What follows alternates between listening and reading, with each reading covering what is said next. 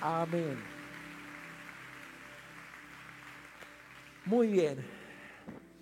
Estamos felices porque aún en la noche mexicana nos estaban testificando cosas extraordinarias. Venía por, por una parte de acá del auditorio de su mano derecha y una persona me dice, pastor, pastor, déjeme testificarle porque si no, ¿cuándo lo vuelvo a agarrar? Y me dice, mi esposo llegó en silla de ruedas a la iglesia y mire, ahora está caminando. Y avancé un poquito más y otra persona me dice, pastor, déjeme platicarle algo. Tenía una mancha aquí, melanoma o algo así, no sé cómo le llamen, tiene un nombre ahí científico, eh, que posiblemente era cáncer, una mancha negra. Y me muestra y me dice, pastor, Dios me liberó del cáncer, mire, ya estoy libre, el médico me dijo que no tengo nada.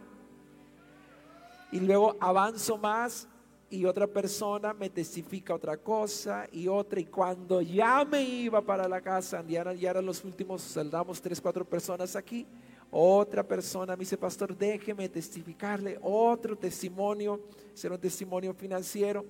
Entonces, cada día Dios confirma que está con nosotros, que Él está en medio de nosotros. Por eso el día de hoy creemos con todo el corazón que lo mejor está por venir. ¿Quién dice amén? Por favor, busca tres, cuatro personas que estén ahí cerca de ti. Dile, lo mejor está por venir.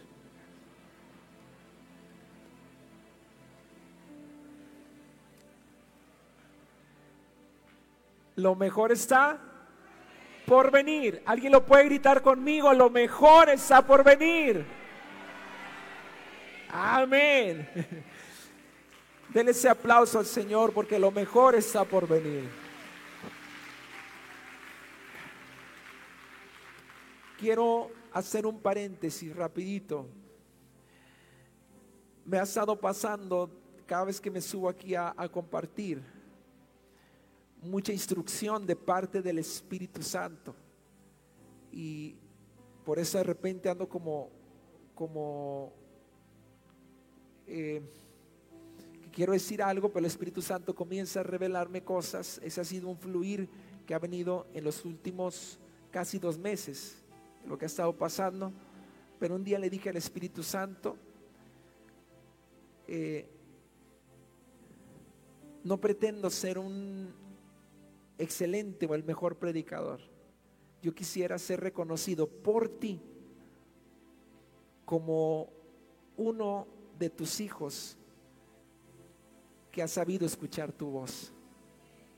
Porque uno puede predicar por lo que, lo que sabe o lo que ha desarrollado con los años, pero eso nunca le dará el sustento como aquel respaldo en tus predicaciones, en tus exposiciones, que cuando escuchas la voz del Espíritu Santo. Porque entonces eres certero, eres preciso en lo que haces. Y entonces quiero decirles que no hay nada más extraordinario que estar en la presencia de Dios, habitar en la presencia de Dios, caminar con la presencia de Dios. Toda persona que sale de la presencia de Dios, déjeme decirle que corre gran peligro. Por eso siempre es mejor estar en la presencia de Dios. Muy bien. Estaba estudiando el número 10. Los números en la Biblia son proféticos. Tienen un significado muy particular. Y me sorprendí mucho que diez veces en el libro de Génesis, en el primer capítulo, cuando es la creación de la tierra, la creación de todo lo que existe. Diez veces está registrado Dios dijo. Diez veces en la creación nuestro creador dijo de la siguiente manera, todo lo que él iba creando decía o dice Dios dijo. ¿Cuántas veces? Diez. Entonces creo con todo mi corazón que hoy el Espíritu Santo va a hablar diez veces y lo que Él diga va a suceder. Por eso le digo que en, los, eh, en un aniversario, en un cumpleaños, hay regalos. ¿Cuántos esperan sus 10 regalos el día de hoy? No, yo no, Quiero saber si alguien está emocionado y está con una expectativa de que hoy ustedes van a recibir 10 regalos, 10 bendiciones de parte de Dios. Alguien grite amén. El número 10 proféticamente significa liderazgo, pacto, afirmación y el desarrollo de algo nuevo. Voy a repetirlo. El número 10 en la Biblia proféticamente significa liderazgo, pacto, afirmación y el desarrollo de algo nuevo. Por eso creo que esto apenas comienza. El número 10 representa el fin de una temporada para pasar a la siguiente. Por eso creo con todo mi corazón que hoy comienza una nueva temporada para nosotros como iglesia. Y si yo fuera tú estaría aplaudiendo, gritando y diciendo, wow, algo nuevo viene para mi vida. Diga conmigo, yo no me quedo en la temporada pasada. Levante su mano derecha y diga conmigo, yo aunque sea me agarro de alguien, pero atrás no me quedo. ¿Quién se quiere agarrar de alguien que va avanzando y pasar a la siguiente temporada que Dios nos está entregando.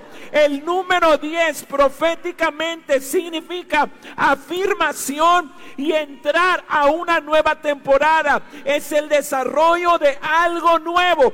Y no sé usted, pero dígame si uno uno se alegra cuando va a recibir algo nuevo. Ponga su mano aquí y diga al Espíritu Santo, hazme sensible a esa sensación que se siente cuando alguien va a estrenar algo.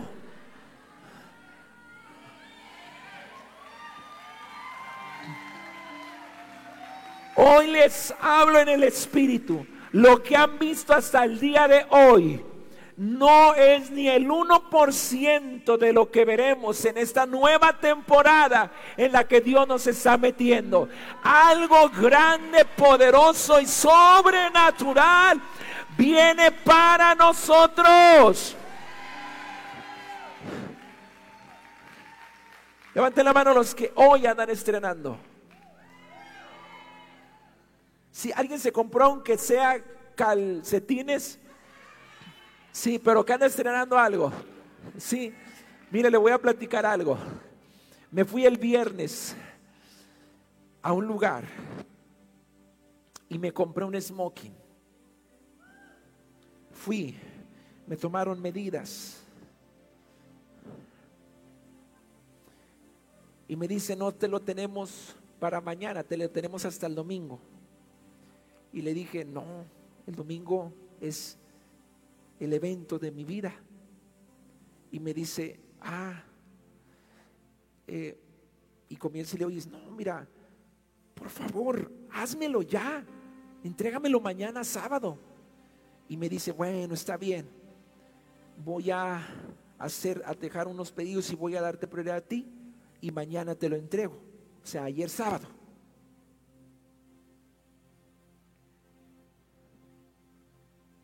Y andábamos haciendo la plataforma, comando las luces, trabajando desde bien temprano todo el día, intensamente, afanado. Y a las 11.50 de la noche, dije, era las 11 de la mañana o las 11.50 de la noche que tenía que ir a recoger el traje, el, el, se me olvidó ir a recoger. Y por eso hoy no estrené. Ahí está bien bonito colgado la tienda. Pero hay algo profético en esto. Muchos, por su afán, su trabajo, las distracciones, no logran discernir y no van por eso nuevo que Dios nos está entregando. Muchos no estrenan, no porque Dios no les quiera dar. Muchos no estrenan unción, ministerio, gloria, presencia, promoción, asignación, no porque Dios no nos haya entregado algo nuevo, sino que muchos por el afán, muchos por estar distraídos en tantas cosas, dejan que la nube pase, que la gloria pase y no entran a esa dimensión de fe y a esa nueva promoción que Dios les quiere entregar. Entonces ven a los demás como yo hoy, en lo natural. Cuando entro y veo al pastor José Luis con su moñito y todo guapote así, yo lo vi y dije, así anduviera yo. Pero se me olvidó ir a recogerlo por andar distraído. Muchos van a ver a otros viviendo la gloria de Dios, bien guapos espiritualmente, revestidos del poder de Dios, pero por andar distraídos en los afanes, en su agenda, en sus proyectos, verán a otros subiendo a esa dimensión de gloria, de poder. Y yo le voy a decir algo. Yo no quiero ser un espectador de lo que Dios va a hacer. Dios me ha llamado a ser protagonista en el avivamiento que está explotando y se está moviendo ya en México.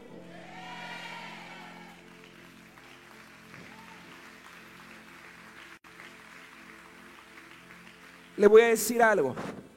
Cada temporada que hemos pasado nos ha sucedido algo. En la primera temporada que pasamos al segundo auditorio, una persona llegó a la iglesia y profetizó y dijo, no sé si se acuerdan, el último profeta que visitó el cielito. Si se acuerdan? Que dijo, no, en el cielito, veo mano. No, no, no, no, no, el cielito en el cielito. Dijo, llegó y habló, habló frente a la multitud de 60 personas que estábamos ahí. Y habló cosas realmente extraordinarias, pero de una de ellas dijo, iba, me da una palabra y me dice, Dios va a hacer esto, va a hacer aquello en tu ministerio, tra, ta, ta, ta, puras cosas extraordinarias. Dio tres pasos y se regresa. Y no crea que dio tres pasos eh, por otra cosa, es que se había acabado la iglesia. O sea, dabas tres pasos y se acababa la iglesia. Entonces Dios, y se voltea hacia mí y dice, ah, y de los que están aquí, unos no van a entrar contigo a la siguiente temporada. Y dice, ah, y los que más tú crees que son los que te van a acompañar, son los que no irán contigo. 15 días antes de que nos cambiáramos, se bajaron del barco algunos y nos dejaron solos en ese tremendo reto que teníamos en ese entonces. Cuando nos venimos para acá, gente se quedó en el camino también, ya no están con nosotros. Y lo digo con todo el respeto que se merecen esas personas. Esto no niega en lo absoluto que Dios tenga un propósito en sus vidas, nada más que lo tiene lejos de nosotros, fuera de este proyecto que Dios nos ha dado. Pero lo que quiero que entiendan es que las bendiciones y cuando entras a una temporada nueva, uno tiene que aferrarse y decir, yo no me puedo perder lo que Dios está a punto de hacer en esta nueva temporada, en lo que representa mi manto, mi cobertura. Porque cuando te sales, después sabe qué tristeza me dio, que una de esas personas solamente fue a una reunión de ya cuando estaba llena la iglesia en el auditorio anterior en un miércoles sobrenatural donde la gloria de Dios se derramó. Fue ahí. Yo saludé a esta persona, abracé a esta persona Yo no le dije absolutamente nada, nada más lo bendije, pero no entablé plática con esta persona. Pero cuando iba camino a mi oficina, el Señor trajo algo a mi mente. Recuerde que existe la generación de Moisés y la generación de Josué. La, generación de Josué es la que entra a la tierra prometida. La generación de Moisés es solamente que ve, aquellos que ven a los Josué que entran a la tierra prometida. Porque Dios le dijo a Moisés, párate aquí y observa la tierra prometida, pero no entrarás. Muchos no logran pasar de su desierto a su tierra prometida por andar distraídos. Y hoy vengo a confrontarte en el nombre de Jesús. No te quedes en la temporada pasada. Ya se terminó. Borrón y cuenta nueva. Todas las cosas quedan en el pasado, atrás. Créamelo. Nunca había tenido tanta seguridad y tanta convicción en mi vida como la que siento hoy para decirles que esto apenas comienza y que estamos a punto de ver algo poderoso que nunca hemos visto de parte del Espíritu Santo. Lo afirmo en el nombre de Jesús, que algo poderoso, sobrenatural, está a punto de suceder. Y qué triste que algunos se queden en el vago recuerdo o se queden aislados diciendo, mira dónde ya van esos. Dígale a la persona que está a su lado, no sé tú, pero yo voy en un Ferrari. No sé tú, pero yo voy en un McLaren, yo voy en un Lamborghini, yo voy en un Bugatti, yo voy a 350 kilómetros por hora. Súbete a la velocidad, al ritmo del Espíritu Santo, porque la vamos a reventar en grande.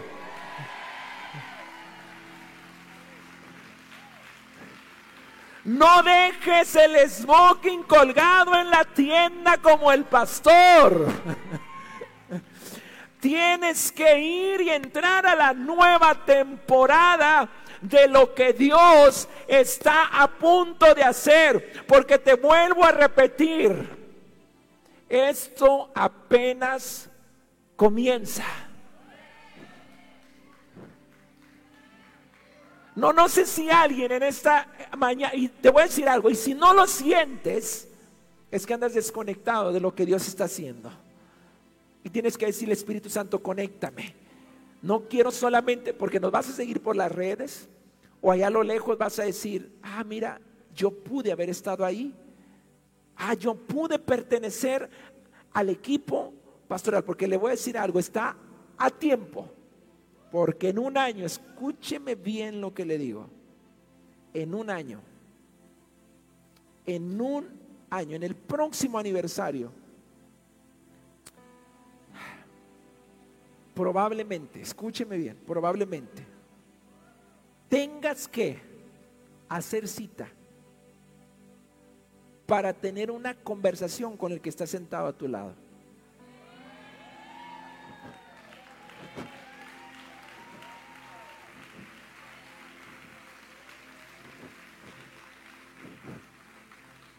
No sé, pero yo le hablé a los que están en el Espíritu. A los que van al ritmo del Espíritu. Alguien ha percibido, alguien ya notó que vamos a mil por hora. Alguien ya pudo ver que Dios nos metió en un aceleramiento increíble.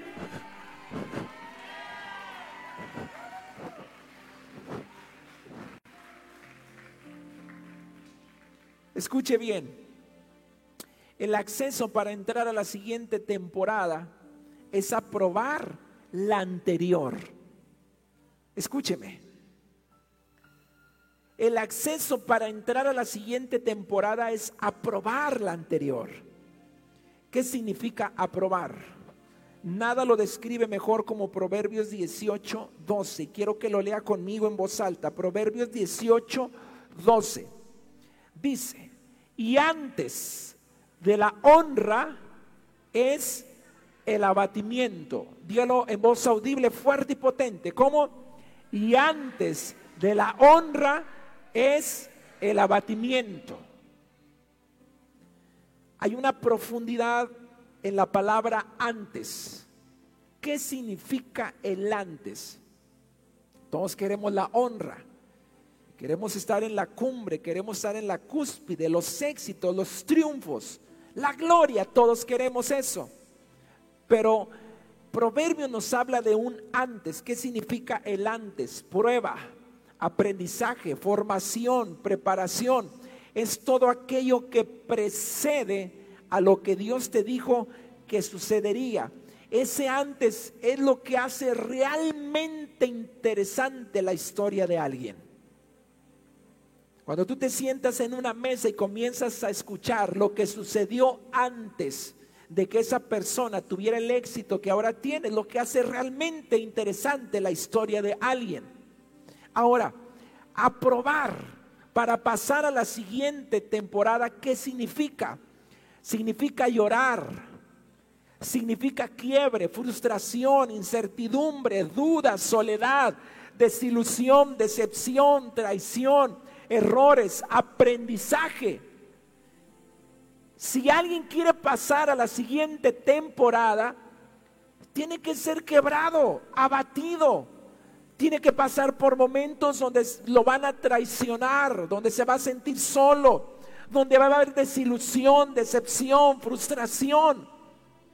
Y eso es lo que hace realmente la historia de alguien cuando pasa a la siguiente temporada.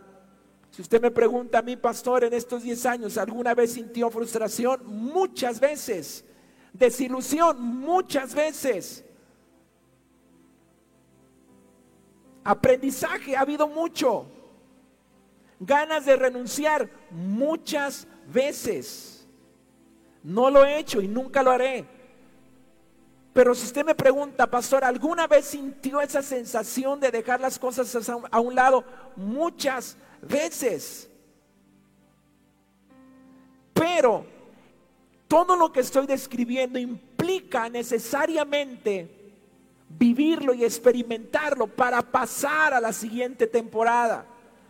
Ahora, el hecho no es solamente llorar, el hecho no es sentirte frustrado, no vaya a decir usted, ah, bueno, vamos a buscar cómo me frustro más o cómo lloro más. No, no, no, es aprobar cómo manejas y cómo afrontas cuando alguien te traiciona, cuando alguien a quien tú amas te traiciona, te deja solo, cuando alguien en quien tú pusiste la confianza para proyectarte a algo no te tendió la mano, cuando cometiste errores, porque hay personas que no tiene mucho que ver con que lo traicionaron o que sintió ganas de renunciar o que lloró o que se frustró, tiene mucho que ver también con lo que hace. Si usted me pregunta mi pastor, ¿alguna vez se ha equivocado, ha cometido errores, ha tenido fracasos durante estos 10 años?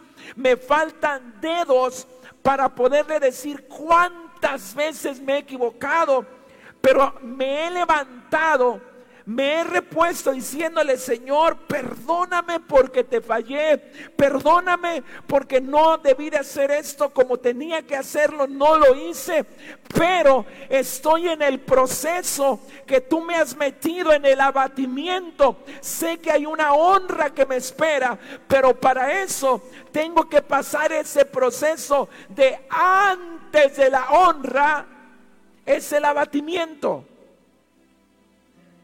¿Sabe de dónde viene la palabra abatimiento? Ponga su mano así.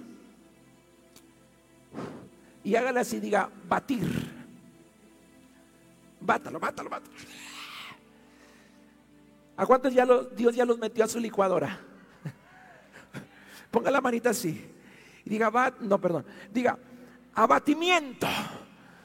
¿Cuántos han sentido su vida así? Que el Señor los ha metido, los trae, los despedaza y anda un ojo tuyo por allá, el cerebro anda por allá, tus tripas por otro lado. Pero te voy a decir algo. Cuando Dios te mete en un abatimiento para llevarte a un lugar de honra, lo más extraordinario es que Él sabe la velocidad perfecta para no deshacerte por completo, pero te mete en su licuadora, comienza el abatimiento y lo que va a suceder con tu vida, que serás un extraordinario y sabroso licuado para Dios.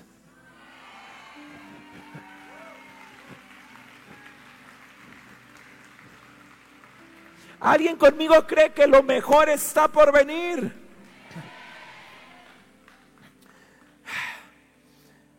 Sabe que todo esto es un camino muy difícil, pero sin duda te lleva al final extraordinario de una temporada.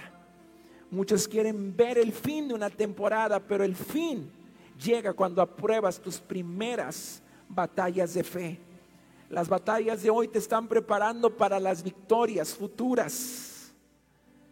Si hay algo que he aprendido durante estos 10 años, es que cada batalla en la que he atravesado siempre ha sido, sígame en lo que le voy a decir, alguien necesita escuchar esto. Cada prueba, cada batalla, cada error, cada traición, cada desilusión, cada decepción ha sido un interruptor que Dios le ha dado on, on, on, on, on a una nueva promoción en mi vida y en la iglesia. Por eso tú tienes que saber que cada desilusión, cada prueba, cada adversidad, cada momento donde te has sentido solo, que has pasado aflicción, no es otra cosa más que Dios haciéndoles a un interruptor para llevarte a una nueva dimensión, a una nueva promoción de lo que Él va a hacer en tu vida. ¿Alguien lo cree?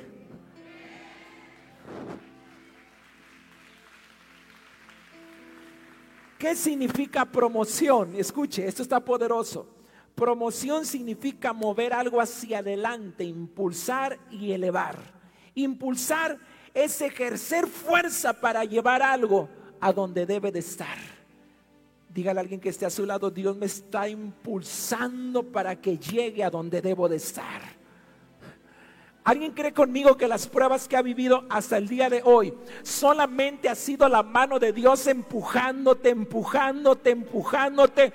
No te me quedes atrás, porque no sé si usted sabía, pero hay personas que nunca pasan pruebas. Yo las conozco. Yo les digo, ¿cómo estás? Bien. Digo, ¿en serio? Sí, pastor, todo, bien. Increíble. Ah. Una semana después, oye, ¿cómo está? Muy bien. Un mes después, muy bien. Un año después, ¿cómo estás? Súper bien. Pero esas personas las he visto cinco, siete años después y ¿sabe dónde están? ¿Dónde mismo. Nunca crecieron. Porque cuando Dios te promociona, el impulso de Dios siempre serán las pruebas, la adversidad para forjar tu carácter y que estés listo para pasar a la siguiente temporada. Eso significa impulsar. Elevar significa hacer que una cosa sea más intensa, más alta y que tenga más valor. Dígale a alguien que esté a su lado, las pruebas solamente me están dando más valor. Grite conmigo, no hay honra sin abatimiento. El abatimiento es ese proceso donde Dios saca lo mejor de nosotros. Hoy te digo en el nombre de Jesucristo, no renuncies y te aseguro que terminarás siendo lo que Dios dijo que eres.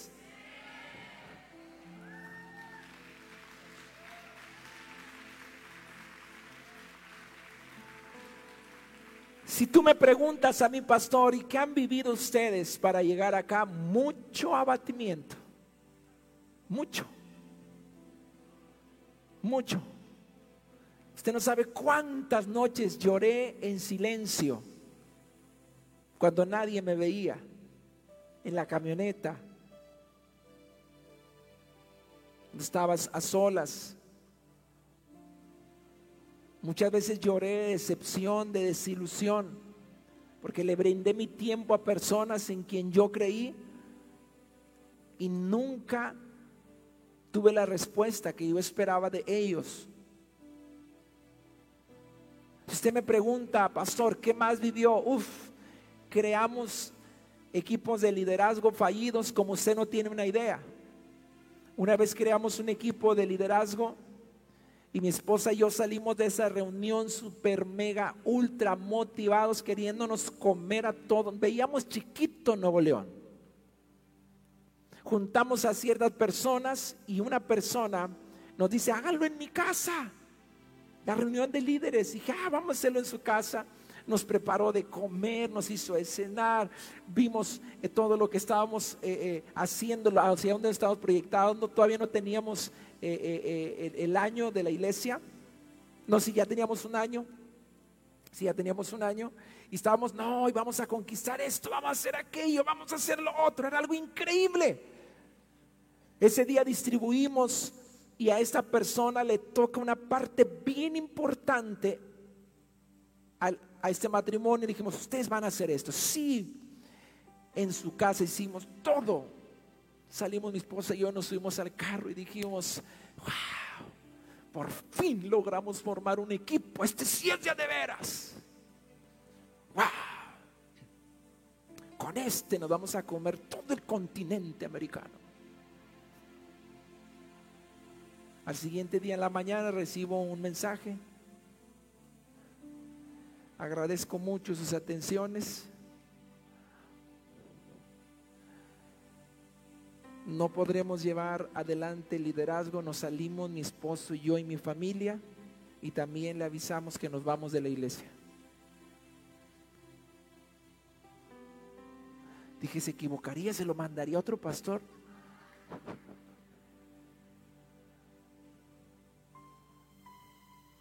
De ese tipo de cosas vivimos como usted no tiene una idea. Convocar a los miércoles sobrenaturales y que la gente no llegara. ¿Quiénes estuvieron la vez que Dios sanó a un joven que estaba en estado vegetal? ¿Alguien se acuerda de esa celebración? En la silla de ruedas, en el segundo cielo. ¿Sí se acuerdan? Que convocábamos a los miércoles sobrenaturales y nadie iba. Vengan a los miércoles. Nadie iba a los miércoles. Bien poquilla gente que iba. Entonces yo dije, pues si no vienen los miércoles, vamos a llevar el domingo, a lo sobrenatural al domingo.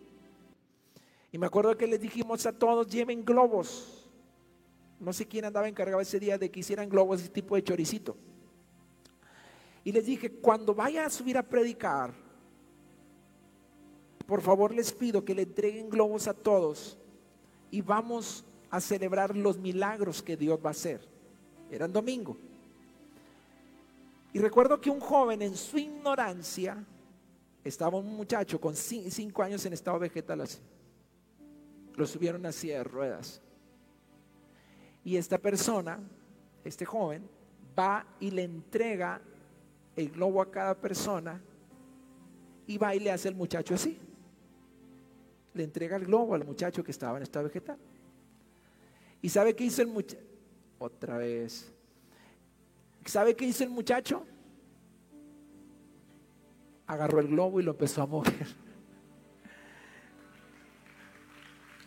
Créame, el más sorprendido era yo.